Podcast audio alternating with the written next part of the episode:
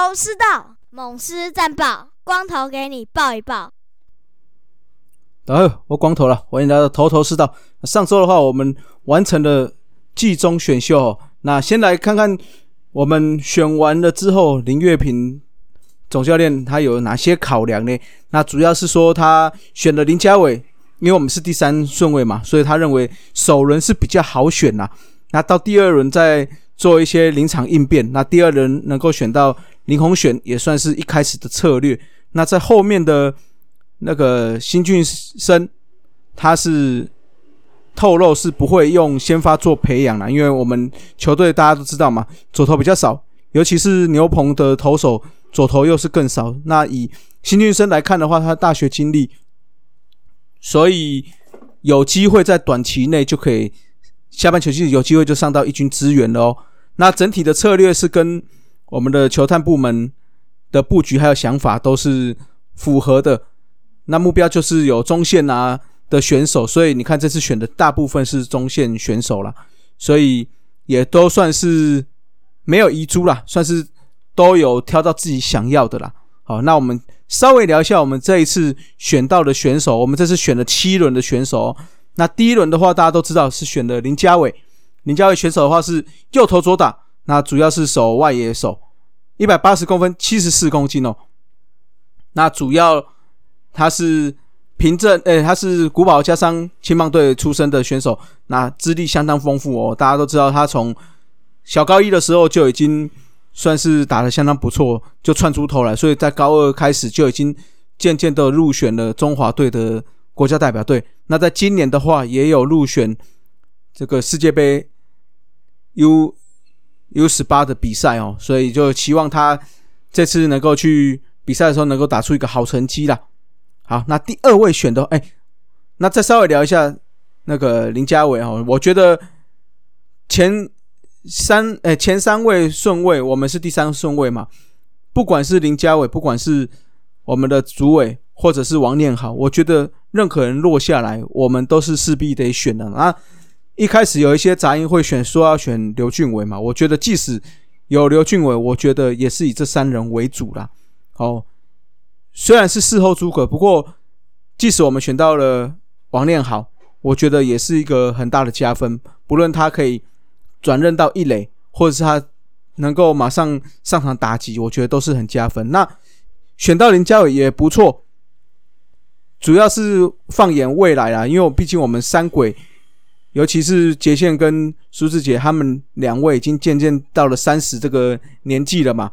那如果未来的规划，林家伟可以转任中外野之后，四爷调防左外野，这时候苏志杰或许回到了一垒的部分去做守备，诶，整体看起来我们的打击啊、守备的范围啊都是加分的。好。那来到的话，第二轮的话，我们就选到了林鸿玄这位选手，一百七十八公分，七十五公斤，右投左打，是个中线的选手，就是内野手，啊，是承德高中青棒队毕业的。那我觉得马选了他有几个原因呐，第一个是中线可以守游击，甚至是二垒这个的部分。另外的话，他的应该算是叔叔吧，哦，是王世华跟王新权，也就是何库重要的内野手。那我觉得在他们耳濡目染的之下，那我相信他的守备能力应该是不会太差了。好，那第三轮的话，就是我刚刚有提到的新俊生哦，新俊生的话，一百九十公分，一百公斤，左投左打，是个投手，最高球速有到了一百四十七哦。那他其实我觉得。能够在这一轮选到他算是不错，因为其实他是在高中毕业的时候是有旅外的条件。那不过啊，可是，在高三的时候，因为左手腕韧带撕裂，那休养了，那就到了国体大再慢慢去复健。不过那个时候没有选择开刀，哦，所以是用所谓的消极治疗的方式。那希望他可以自自行复原呐。那目前的话，球速是据说有回到他一百四十三到一百四十五左右，所以就期望说，哎，他在这个一年多的大学的经验下，能够马上投入我们的职棒哦。到下半球季的时候，或许马上就可以用咯。好，那再来的话就是第四轮是选的于义贤哦，一百七十八公分，七十六公分，是个捕手，又投又打。那他的话是开南大学毕业，哎，没有毕业，他是玉里高中青棒队完之后去开南大学就读，到一半了之后，那就加入了屏东宏伟城棒队哦。那他最主要在这个今年度的中职二军未来之星交流赛表现不错，哦就是有很不错主杀能力。那我相信这个也是最后球队能够看上他的原因呐。好，那在下一轮的话，我们选的是周彦龙，一百九十公分，七十八公斤，右投左打，是个投手哦。那是三名高中出来的。其实这个也是算是我们当初在预测名单中还算是有预测预预测到的选手了。哦，那就期望说，诶，这个高中选手进来之后，我们可以多一点培养。那看不管是先发或者中继，看要怎么培养。那但是一样哦，诶，伤势的问题或许是可能会，哎，第一个是让他往后掉的原因，第二个是可能未来要注意的地方了。好，再来是选一位叫。张浩威选手，七一百七十六公分，七十六公斤，右投左打，是个内野手，中线选手。那西苑高中毕业，那后来就去台中城棒队。那这个的话，他比较特别，是当年在诶玉山杯青棒赛的时候，代表台中队，虽然不敌新北市，但是他打开路先锋，哇，表现相当亮眼，甚至。在守备的时候还演出过基特式的美技哦。那因为他高中的时候是田径队的，是撑杆吊选手，所以看起来他的运动能力是不差了。那我觉得也是希望能够补足中线的选手了。那最后一位我们选的是郑浩，一百七十五公分，八十公斤，左投左打，好，又是一个左投啦，一百七十，哎，一百四十七公里的球速是今年测试会上面测试到的。那他是普门高中毕业之后到国立台湾运动大学毕业哦。那这次的话，他在今年的大专杯联赛表现相当不错哦。预赛有四场先发，都至少投到六局，那四场都拿下胜投。那复赛的两场先发，两场都有到达十次的三振，那也都拿下胜投。所以从复赛到预赛，只要出赛，他就可以算是一个胜投保证了。那除了他是左投之外，他直球品质也还算不错。虽然只有大概一百四十三到一百四十五的最快球速哦，但是直球、曲球、变速球都有不错的表现。尤其是他直球跟曲球的速差有到三十公分，呃，三十公里哦，也算是相当的出色。这个也是未来我们。可以好好培养的左投人选了。好了，那就恭喜这几位选手加入我们，被被我们同一次选到。那就希望苏领队尽快可以赶快把这些选手的合约赶快签订，那尽快到下半球季能够为我们统一效力喽。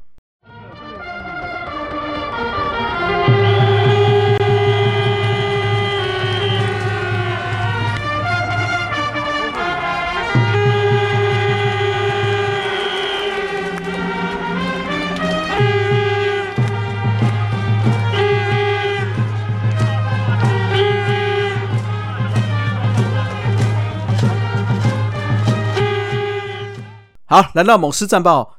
首战，我们上周首战，我们古林先发，虽然第一局就被承德大王王以诚两分炮的狙击哦，不过后面算是越投越稳，越来越有王牌的架势哦，最后投满七局哦，也是这几场连续都有至少投满七局的哦，那七局只被敲出三支安打，那打线的话也是，哎，表现还算 OK，虽然。垒上的残垒有点多啦，不过也让我们有在六局的时候拿下一个大局哦。那最后再靠着刘轩达还有陈英文的守城，拿下了上周的第一胜，也是下半季的首胜哦。那第二场就换布雷克了。那不过休了三周的布雷克，这个安打比较多的问题还是一直出现哦。那手背也有失误的失误的情况下，那失分来到了五分哦。那打线的话也是遭封锁，所以也很快的吞下了下半球季的第一败。那周日的比赛轮到胡志伟的先发，第一局跟第三局都被安打。那失分，不过也还好哦，没有造成比较大的大局，只有仅仅失掉了两分哦。那第四局的话，我们就靠着对方的陈世鹏出现控球失准，那换上了牛棚也没有化解危机，我们就攻下了追平分。那下一局的话，潘杰凯在打出了超前分的两分炮，那这两分炮的也造就他生涯第一百分打点哦。那最后我们就以四比二获胜了。啊，虽然在这场比赛的最后，我们熟悉的小文剧场依然出现了，那不过还是成功守成哦。他不仅是拿下了本季的第十次的救援成功，也是成为联盟首位哦，连续七季到达双位数救援点的投手。好，那上周的我们打击率是两成六八，仍然是五队最高，不过。残垒是相当多，尤其在第二场比赛，哇，一堆上垒，但都没有办法打回来。所以，不过这个是下半季刚开始的，就是希望持续再加油啦。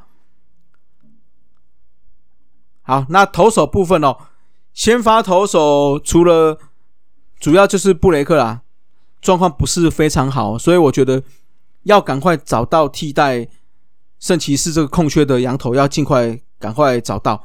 那另外的话就是说。本土投手也要尽快准备好，因为古林在参加奥运、哎亚运的情况下，到下半季后半段可能会造成一些问题哦。所以包括江晨燕，包括像我们小哥哥，可能要赶快加紧脚步了。好，那上周投打 MVP 哦，投手当然是给古林啦，七局的好投哦。那我们古林越来越王牌的架势哦，这个上来。不仅投球局数可以拉长，失分也可以降低，而且看起来投球的霸气也相当足够。那打者的话就给陈崇廷了。虽然潘杰凯的 OPS 比陈崇廷高哦，但是陈崇廷上场打击数比较多，而且这三场比赛都至少双安的演出哦。那整体的 OPS 也达到了一点四四二，就是相当不错。希望他可以持续的。那再把。手背再稳定一点点，我相信二垒才会让你长期站嘛。好，那上周表现不佳选手投手就是布雷克了。哦，刚刚有提过了，这个安打率偏高，控球也是问题哦。尤其是他以往能够走在高角度的直球，大多现在都是很容易被打安打啊，甚至是全垒打哦。本季全垒打已经被打了八支哦，是已经追平了生涯的新高了。所以我觉得，在要替代圣骑士的羊头出现前，我们布雷克稳定性可能还要再加强了。好，那打者的话就给郭富林哦，在上半球季的尾声打得相当不错，结果没想到休息了一下，这三场比赛完全挂零，连上垒都没有，这就要好好加油了。好，那撕裂战场，本周是一个二加三的比赛哦，礼拜二、礼拜三到洲际球场对上中信兄弟。五六日会到乐天桃园对上乐天，那就期望大家能够多进场加油了。那下半球季刚开始哦，我相信我们的竞争力还是相当有了。好，所以我刚刚有讲的几个问题点就要赶快修正，那能够让我们战绩能够持续长虹了。好，今天节目就到这喽，各位拜拜，Let's up，See you next time。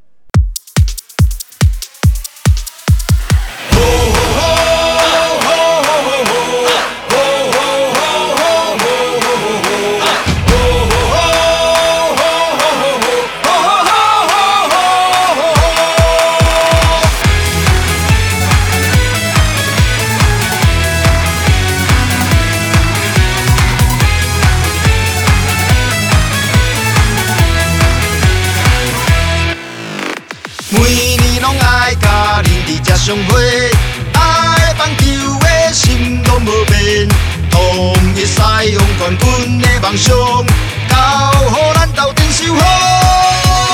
见到你，我冠军希望尤丽丽，强势来袭尤，做伙真正唱出美丽歌声尤丽。